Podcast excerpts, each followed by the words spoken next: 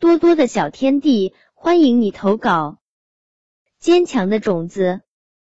我家有一处小花园，里面有各种各样、颜色丰富的花朵。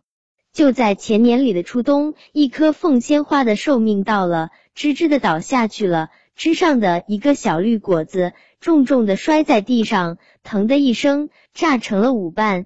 故事就这样开始了。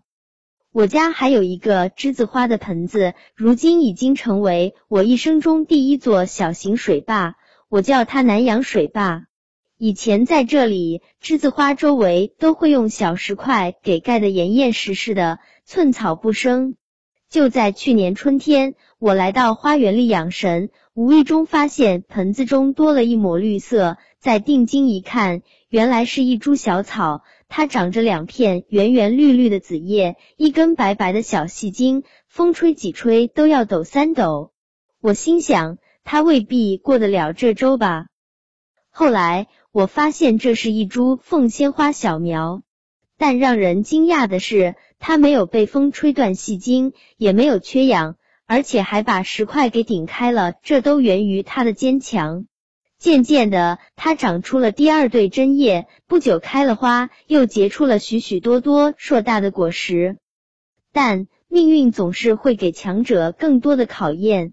两个月后，即突菜灾害侵入花园，许多葱全部干死，枯倒在盆边。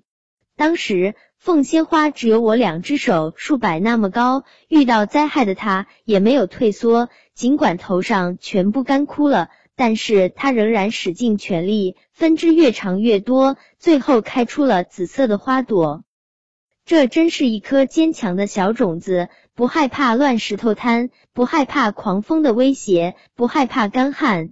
每当我遇到数学难题和生活中的困难时，想起这颗坚强的种子，就会给我更多的信心、更多的勇气，还有更多的动力，让我全力以赴面对这些困难，乐观的地克服困难，使我积极向上。